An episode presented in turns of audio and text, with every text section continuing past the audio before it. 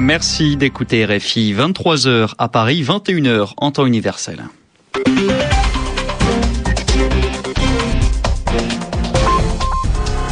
Julien Chavannes.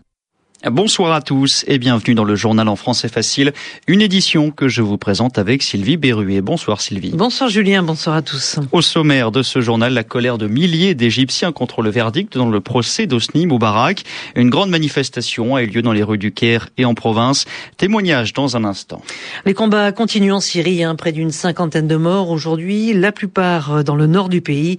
Le régime syrien accepte que de l'aide humanitaire soit distribuée dans quatre régions touchées par les violences. Et nous irons ensuite à Londres avec la fin des grandes festivités organisées pour les 60 ans de règne de la reine Elisabeth II. Et puis en tennis, à Roland Garros, le français Joe Wilfried Songa a été éliminé par le serbe Novak Djokovic. Le journal en français facile. Et on commence ce, journal, Julien, par du football. Oui, l'équipe de France a affronté l'Estonie ce soir au Mans. Un match pour préparer l'Euro qui commence dans trois jours. Christophe Diremzian, vous avez suivi la rencontre pour RFI.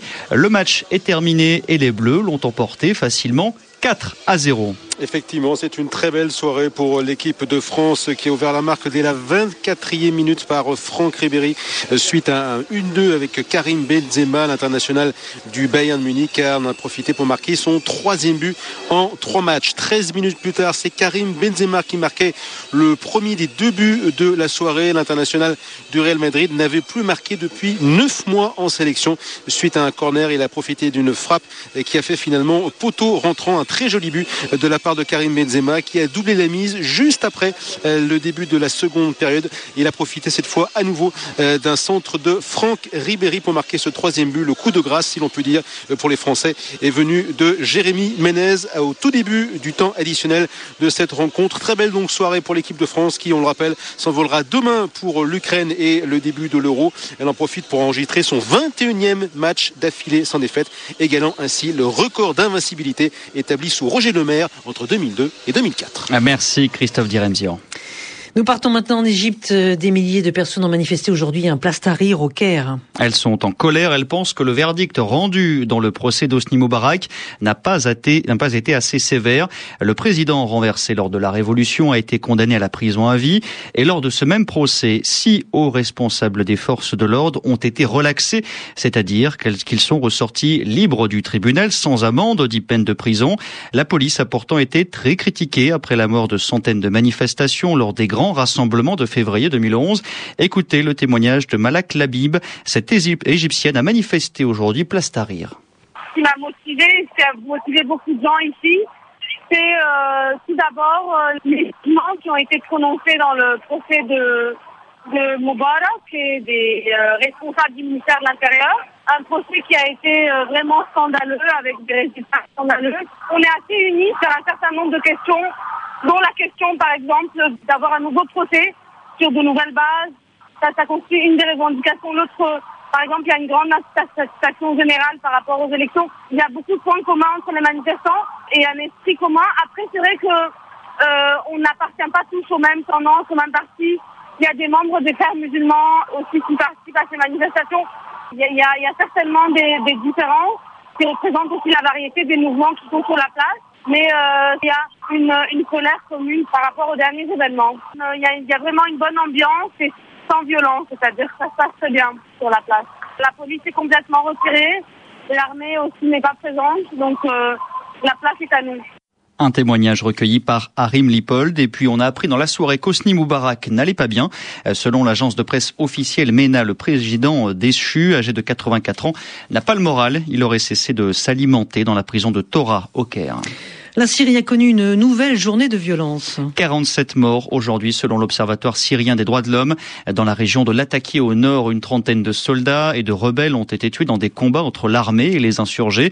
Dans le même temps, le régime a autorisé des ONG et l'ONU à envoyer de l'aide humanitaire à Homs, Idleb, Dera et Derezor, des zones durement touchées par les violences. Sur le plan diplomatique, en revanche, les autorités de Damas ont déclaré persona non grata les ambassadeurs de plusieurs pays occidentaux, dont la France. Cela veut dire qu'ils n'ont plus le droit d'être en Syrie. Au Nigeria, l'armée a lancé une attaque contre la secte islamiste Boko Haram. L'opération se déroule à Medugori, une ville dans le nord du pays où se trouvent beaucoup de combattants de Boko Haram. D'après des habitants, des explosions et des tirs étaient toujours entendus dans la soirée. Des chars de l'armée ont pris position dans la ville. En deux ans, les membres de Boko Haram ont tué plus de 1000 personnes dans des attentats. Ces islamistes veulent imposer la charia, la loi islamique, dans le nord du Nigeria. Aung San Suu Kyi sera en France hein, et ce sera du 26 au 29 juin prochain. À l'Elysée, la présidence française l'a annoncé en début de soirée. Ce sera le deuxième voyage à l'étranger pour la prix Nobel de la paix et chef de file de l'opposition birmane après la Thaïlande.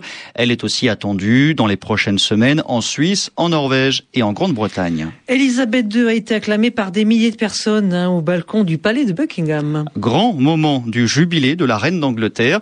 Le jubilé, c'est le nom des festivités organisées pour célébrer les 60 ans de règne d'Élisabeth II. Elles se sont terminées aujourd'hui à Londres. Béatrice Leveillé. De grands moments d'émotion, une mise en scène formidable, des costumes extraordinaires, des princes et des princesses et une vraie reine, tout de blanc vêtu. Les Britanniques ont l'impression d'avoir assisté à un spectacle, une représentation unique. C'est une expérience que l'on ne vit qu'une fois dans sa vie, donc c'est bien d'être là et c'est important pour nos familles qui ne peuvent pas être là, donc c'est génial. La fête a été assombrie par l'hospitalisation du prince Philippe, 90 ans, ce qui a obligé la reine à clore seule les festivités. Un ciel peu clément n'a pas empêché des millions de personnes de se presser pendant quatre jours sur les berges de la Tamise, à Westminster, au palais de Buckingham ou à la cathédrale Saint-Paul, pour le bonheur des vendeurs de drapeaux qui ont fait de bonnes affaires. Très bon. Le jubilé de la reine aura coûté 15 millions d'euros, mais il aura galvanisé les foules, redoré le blason de la monarchie britannique et rapporté beaucoup d'argent aux entreprises qui se sont emparées de l'image de la reine pour la commercialiser. Béatrice Leveillé, Londres, RFI. Et on finit avec le tournoi de tennis de Roland Garros avec la déception de Joe Wilfried Songa. Ah oui, le Français s'est incliné en 5-7 face au numéro mondial Novak Djokovic. Il n'est pas passé loin de la victoire. Le Serbe a sauvé 4 balles de match et se qualifie pour les demi-finales. Il affrontera le Suisse Roger Federer. Le rendez-vous de Wall Street. Et nous partons comme chaque soir à la bourse de New York. La séance a terminé en hausse aujourd'hui. Pierre-Yves Dugas.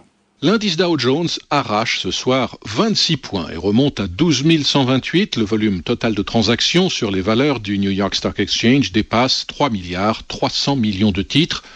L'indice du marché Nasdaq reprend 18 points et termine à 2778. La bonne surprise aujourd'hui, la légère hausse de l'indice de l'activité dans le secteur des services aux États-Unis au mois de mai. La nouvelle a soutenu les cours, mais l'incertitude sur la manière dont l'Europe pourra résoudre la crise espagnole continue bien sûr de planer sur Wall Street. On n'attendait rien de miraculeux de la réunion téléphonique des ministres du G7 aujourd'hui, en grande partie consacrée à ce sujet et aux moyens de recapitaliser les banques espagnoles. Le ministre espagnol du budget a concédé aujourd'hui que son pays perdait l'accès au marché des capitaux privés. À noter la chute du cours de Starbucks, la chaîne de café dépense 100 millions de dollars pour racheter Bay Bread, société spécialisée dans le pain, les sandwichs et les pâtisseries. Parmi les fortes capitalisations aujourd'hui, des valeurs bancaires mal orientées la veille ont été recherchées aujourd'hui, surtout Bank of America, JP Morgan Chase ou encore Morgan Stanley. En revanche, des valeurs défensives comme Walmart, Coca-Cola et Procter Gamble se sont un peu repliées. L'euro repart à la baisse et finit à 1,2453. L'or avance encore un petit peu et dépasse 1620 dollars l'once. Le baril de pétrole brut qui est coté à New York grimpe modestement à un peu plus de 84 dollars. Sur les autres marchés de matières premières, le contrat de café a perdu 1,4%, le contrat de coton plonge de 2,5%, mais le contrat de cacao, lui, grimpe de 3,3%. L'indice Dow Jones, je vous le rappelle, avance ce soir de 0,2%, tandis que l'indice du marché Nasdaq a repris 0,7%. C'était Pierre-Yves Dugas. Merci d'avoir suivi cette édition du journal en français facile à retrouver sur notre site internet rfi.fr. Il est 23h passé de 10 minutes ici à Paris.